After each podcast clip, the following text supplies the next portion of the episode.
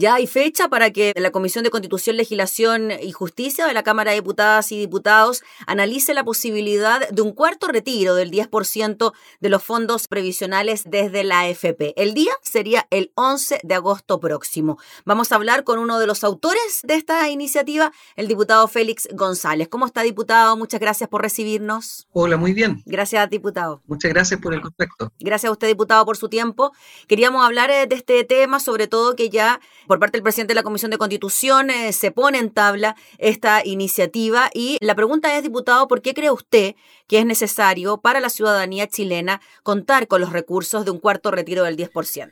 Bueno, a todos nosotros nos atajan en la calle y nos preguntan cuándo sale, así como fue con el primero, el segundo, el tercero. El primero tuvo eh, bastante dramatismo, no se sabía si era posible o no, se rompió ahí un paradigma. Y eh, la gente lo que vio es que sin los retiros mucha, mucha gente no hubiera podido pagar las cuotas de sus dividendos, eh, créditos en los bancos, créditos de las casas comerciales, los estudios, y a otras personas derechamente eh, comprar comida. Hay personas que han podido cumplir también algunas necesidades que en este país algunos piensan que son lujos, como poder reparar sus casas o ampliar una casa eh, o bien eh, comprar un vehículo, ¿ah? comprar un vehículo usado o comprar un vehículo nuevo, porque además la pandemia ha exigido tomar medidas importantes relacionadas con evitar las aglomeraciones.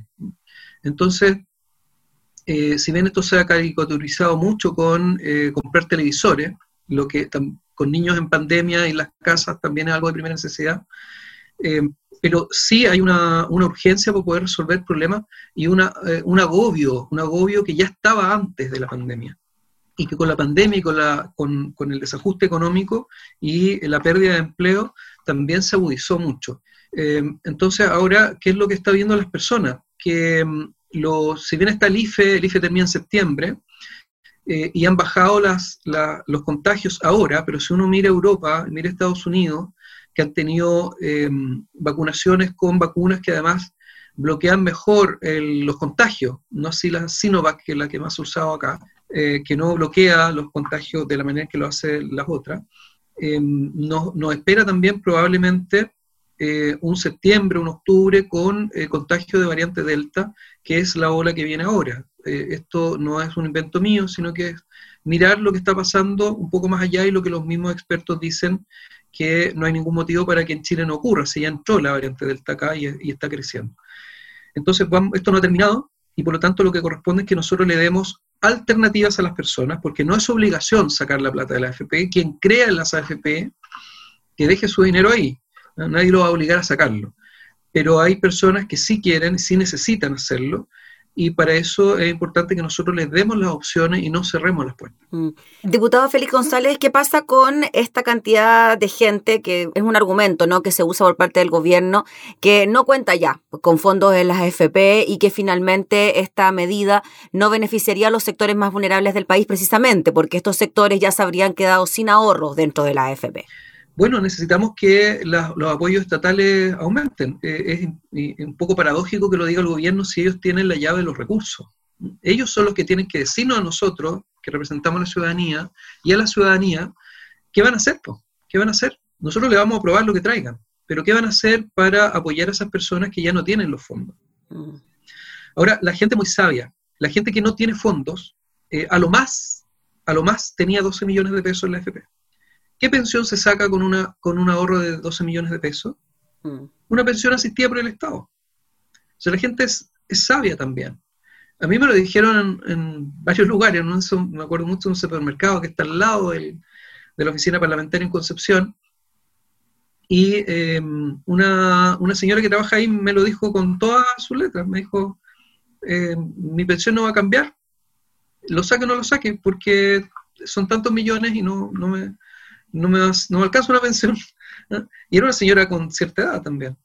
Entonces, es un sistema, el sistema FP es un sistema fracasado eh, y por lo tanto la gente ha tomado la decisión, muchos de ellos, que sí tal vez le va a bajar la pensión, o sea, gente que sí tenía una cantidad de, millones que esto le va a bajar en tal vez 20 mil pesos.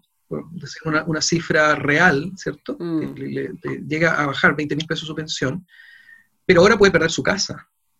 Entonces, eh, ¿qué significa tener, traer el dinero al, a, hoy, y poder gastarlo hoy? Significa no endeudarse más en pagar intereses de los bancos.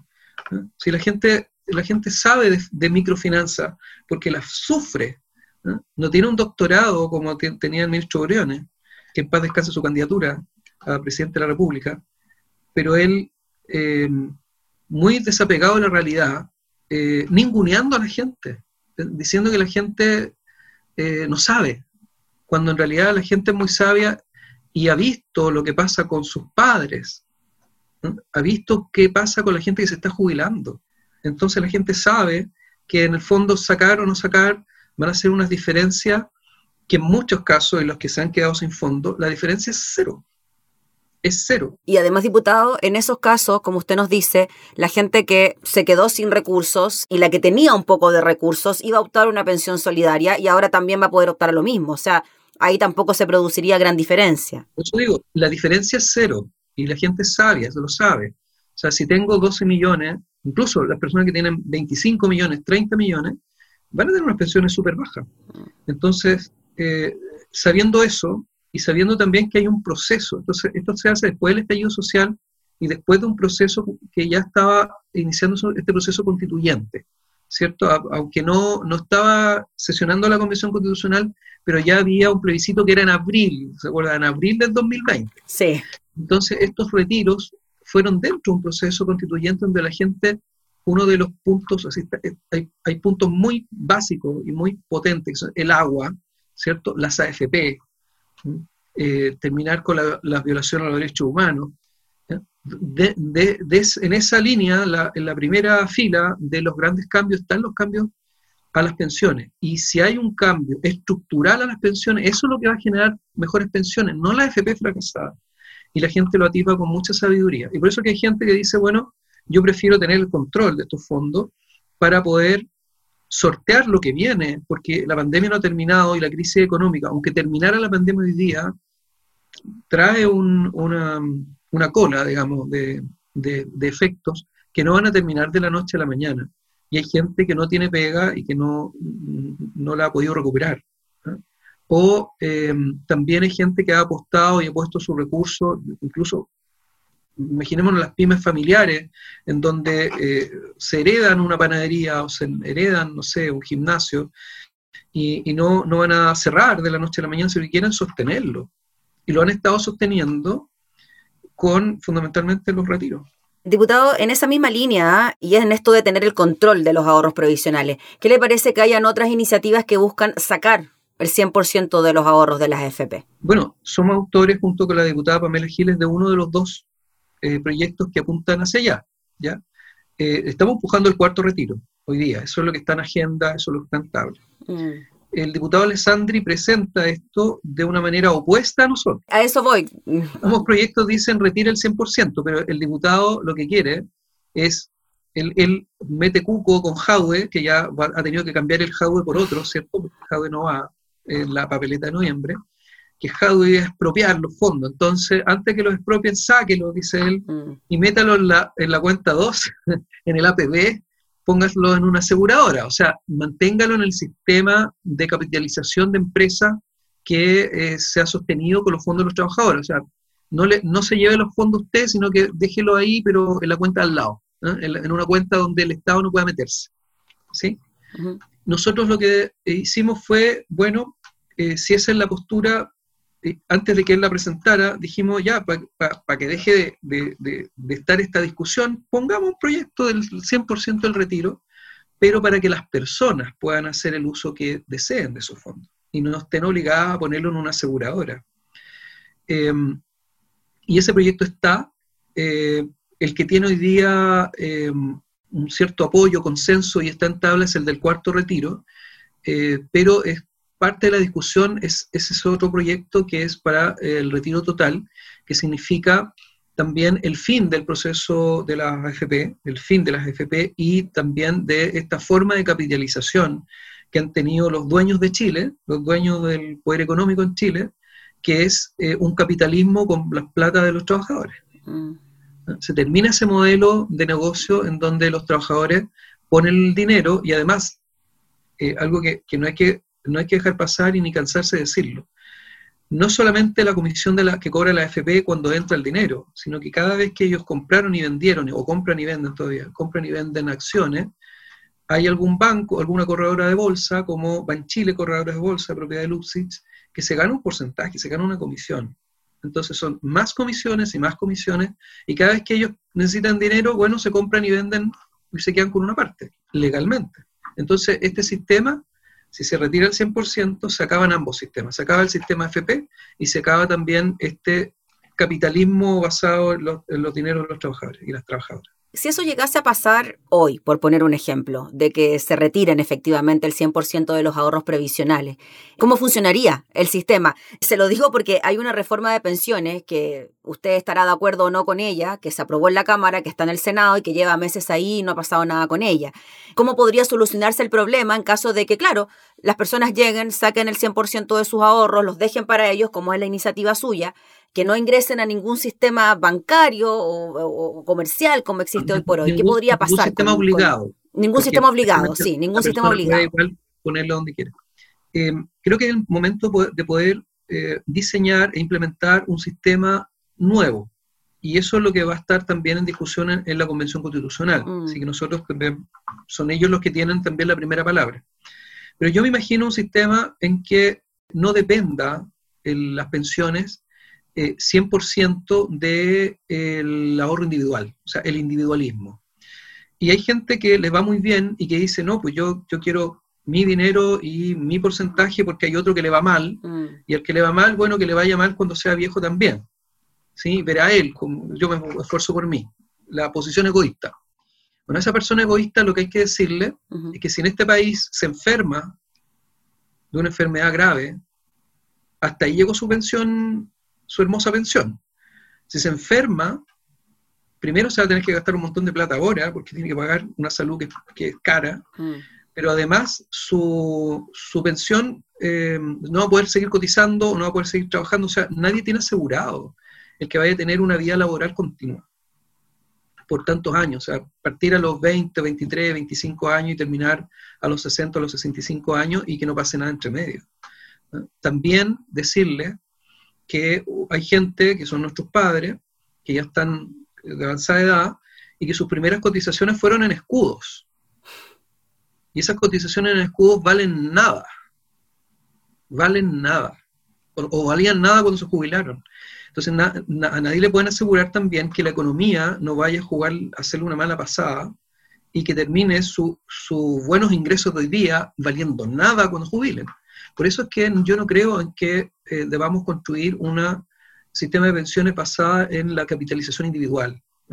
Eso ha sido un gran fracaso y em, no, no, se, no, se, resuelve con cotizaciones más altas, porque la, la, posibilidad de enfermarse o la posibilidad de que volvamos los escudos, por dar hacer una caricatura, eh, y se, se devalúe y tengamos inflaciones como las que ha tenido Argentina en su momento, Venezuela, con, con para dar ejemplos de, un país donde hay un gobierno de derecha, como Argentina, con Macri, o Venezuela con la izquierda, nadie le asegura que no vayamos a tener un colapso de eso y que todos sus ahorros queden en nada. Entonces tiene que haber un sistema en donde eh, la economía real también esté relacionada con el momento en que tú gastas el dinero. Yo sé que esto, es difícil de explicar. Voy a tratar de explicarlo bien. Eh, imaginemos hoy día, yo preferiría que el 5% o 6% adicional de cotización no fuera a una cuenta individual del trabajador de ahora, ni a una cuenta colectiva del trabajador de ahora, yo preferiría que ese 5 o 6% se repartiera directamente, sin pasar en la bolsa de comercio, a los jubilados de hoy día. Mm. A los jubilados de hoy día. ¿Qué significaría? Primero, poder aumentar las pensiones de los jubilados de hoy día. Porque ninguna de las propuestas les da nada, o muy poco. Y el trabajador egoísta, que el mismo ejemplo que doy, que, que, dice, bueno, ¿y a mí qué me beneficia? O sea, yo estoy trabajando, estoy ganando bien y ese 5% podría ir a mi cuenta y se va a ir a los jubilados hoy día. Bueno, decirle a esa persona que también va a jubilar. Y que cuando jubile... Y le llegaría ese 5% de Le llegaría desde los, desde los trabajadores del futuro ¿cierto? Mm. Y la gracia está en que el valor del dinero es el valor del dinero de ese momento, o sea, la capacidad de, consumo de ese dinero es la del momento. Sí, se entiende. ¿Sí? Y si el país está bien, entonces estarán bien, será, tendrá, será un buen monto. Si el país está mal en ese momento, no será tan un buen monto. ¿Qué es lo que pasa hoy día? O pasaba hace un par de años atrás, antes de la, de la pandemia y de esta crisis que el segmento activo estaba muy bien y iba al supermercado y llenaba el carro. Y los jubilados, mirando dos yogur, ¿cuál vale cinco pesos más barato? Mm. Entonces, cuando tú tienes esos desajustes, porque hay 30 años de desfase entre la plata que pusiste y la que sacaste, eh, te encuentras con que la economía real te abofetea en la cara.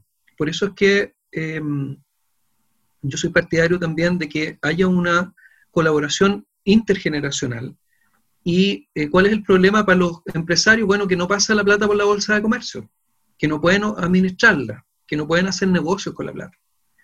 Si se pasa directamente de una generación a otra generación. Pero no es descabellado lo que yo estoy planteando. Y ese argumento, diputado, que también se ha escuchado harto, ¿no? Que finalmente el crecimiento que ha tenido en los últimos 40 años el país se debe efectivamente a que las grandes empresas pueden ocupar estas platas de las cotizaciones para inversión, para desarrollo y que eso a la larga produce crecimiento económico, empleo y ese modelo del chorreo, ¿no? Del que tanto se habla, de que se hace tanta gárgara también de que cómo ha resultado el país, ¿no? Ellos dicen así, que finalmente si no tenemos esas platas, bueno, ¿de dónde va a haber para que Chile invierta? Hay varias eh, planteamientos inexactos en ese planteamiento que tú repites, que no es tuyo, ¿verdad? Que sí, no, no, no, no, mío. que dicen eh, que el país está bien. Claro, las cifras macroeconómicas comparadas con otros países que están peor, claro, si tú quieres hacer una comparación en Latinoamérica, pero la gente está bien. Más bien yo diría mm. que en los barrios de las personas que dicen eso, que puede ser el, el distrito del rechazo, puede que, puede que sea cierto pero ah, en Chile hay millones de personas que lo están pasando muy mal. Entonces, ¿el país está bien? Mm. Porque el ministro muestra unas cifras buenas. Hay gente que lo está pasando mal. O sea, el país no, no lo está pasando bien. Algo no ocurre que es la desigualdad, que, que ya todo, todo el mundo sabe. En segundo lugar, lo que hacen las AFP al estar los controladores de la AFP ser los mismos controladores de las empresas en donde las AFP invierten, no invierten porque sea más rentable invierten porque es un buen negocio para ellos. Por ejemplo, 2017, Falabella vendió acciones muy caras y las compraron las AFP. Y además, Luxis, a través de Banchile Corredores de Bolsa, se ganó una comisión al comprar y al vender las acciones. Entonces, ¿qué es lo que eh, pasaría? Si fuera un buen negocio, si fuera un buen negocio haber comprado esas acciones, ¿por qué no las compró Luxis con la plata del banco? ¿Por qué no las compró, no sé, eh, otro grupo económico? ¿Por qué usan dinero del FP para comprar esas acciones si es tan buen negocio? ¿Por qué no es tan buen negocio? Y esa transacción, disculpe diputado, tampoco se traduce en mejoras en las pensiones, que es lo que uno podría quizás esperar. Bueno, hagan esa transacción, hagan sus negocios, pero mejórame las pensiones. Claro, pero la pregunta es, ¿por qué compraron acciones de Falabella caras si pudieron haber invertido en otra cosa que era más rentable para las pensiones? Entonces, cuando se hacen las cosas por los motivos equivocados, el resultado es malo. Eh, ¿por qué invierten las AFP en los mismos negocios de los controladores de las AFP, que están negocios relacionados? No porque sean más rentables y sean mejor para el trabajador, sino que porque son sus propios negocios. Ese modelo es un modelo que tiene que terminar. ¿sí? Por eso cuando alguien dice, bueno, que haya una administradora de, de, estos fondos ya que se inviertan en la bolsa, pero que sea estatal, no es menor, porque se supone que esa estatal invertirá en lo que sea más rentable, todavía estamos dentro del modelo de libre mercado. Mm. Hay otras teorías distintas. Eh, el libre mercado no es el único modelo económico. Pero dentro de, ese modelo, em, uno supone, y es lo que le vende la FP, de que están invirtiendo lo que es más rentable, pero no es cierto. Entonces, eh, si, si a mí me dieran a elegir, yo me haría la siguiente pregunta. Hoy día pagamos la cuenta del agua y no podemos cambiarnos del que nos vende el agua, por lo tanto hay un monopolio. Entonces, Esval, Esbio, eh, todas esas, esas empresas tienen una rentabilidad garantizada del más o menos el 15%. Las eléctricas también. Las, los peajes tienen rentabilidad garantizada. Y uno dice, ¿por qué el Estado no puede invertir ahí? que el Estado no tiene plata, te dicen. Bueno, ¿y por qué no podemos, invertir los dinero en la AFP y cuando pagues el peaje, ese dinero, esa utilidad va para, las pensiones? O eh, que se puedan comprar las, o se puedan desarrollar las, las sanitarias con fondos de la AFP y ese ingreso garantizado del 15% se vaya a las pensiones. Porque lo, lo absurdo, dicen que no se puede, pero ¿quién es dueño de un fondo de pensiones de profesores canadienses? ¿Quién es dueño de, eh, de mm, las centrales que eran de Endesa, ¿cierto? Que ahora son en él. ¿Qué es en él? Es una empresa estatal italiana. Y si tú te vas a otros lugares, te, encuentras con que son los chinos, que es el Estado chino. Eh, entonces, no puede el Estado chileno, pero sí pueden otros estados. Eh, y yo preferiría pagar la cuenta del agua, pagar el, el, TAC y saber que esas utilidades van a las pensiones. Entonces, si abrimos un poco más la mente y y, nos preocupa, y, tomamos la decisión en función del bien común y no de este control, este monopolio que tienen, que no quieren soltar los, los dineros de la AFP porque los están invirtiendo en sus propios negocios, si logramos romper eso, vamos a poder construir algo nuevo. Y eso es lo que significa el retiro del 100%. Significa que se rompe ese modelo y se puede construir uno nuevo. Diputado, finalmente, durante estos días, parlamentarios también de gobierno le han pedido al mismo Ejecutivo que amplíe el IFE hasta el mes de diciembre, incluso han ido otros más allá y han pedido que se extienda hasta el fin del gobierno del presidente Piñera en el mes de marzo. Primero, ¿qué le parece eso? Y segundo, ¿usted cree que este IFE extendido podría de alguna manera frenar una tramitación del cuarto retiro? Yo creo que es necesario que haya un IFE extendido. Hasta diciembre, hasta marzo. Hasta que termine este, este problema. Sí, creo que va a haber que mantenerlo mientras la economía no eh, presente algunos signos de recuperación fuertes y que pueda em, dejar de ser necesario, pero creo que va a seguir siendo necesario por harto tiempo más. Si uno eh, estudia las pandemias eh, que están en la historia, ninguna dura un año ni dos. Ahora tenemos tecnología, tenemos vacunas, pero mm. es que los virus no se comportan así. Y empieza la, variante 1 y dicen, mire, los mascotas no se contagian. Bueno, luego sí. Empiezan a morir mascotas. Entonces uno dice, mire, la gripe española murieron mascotas y ahora no. Bueno, hay que preguntarse, ¿el primer año murieron mascotas? Mm. Porque a lo mejor murieron el año 3.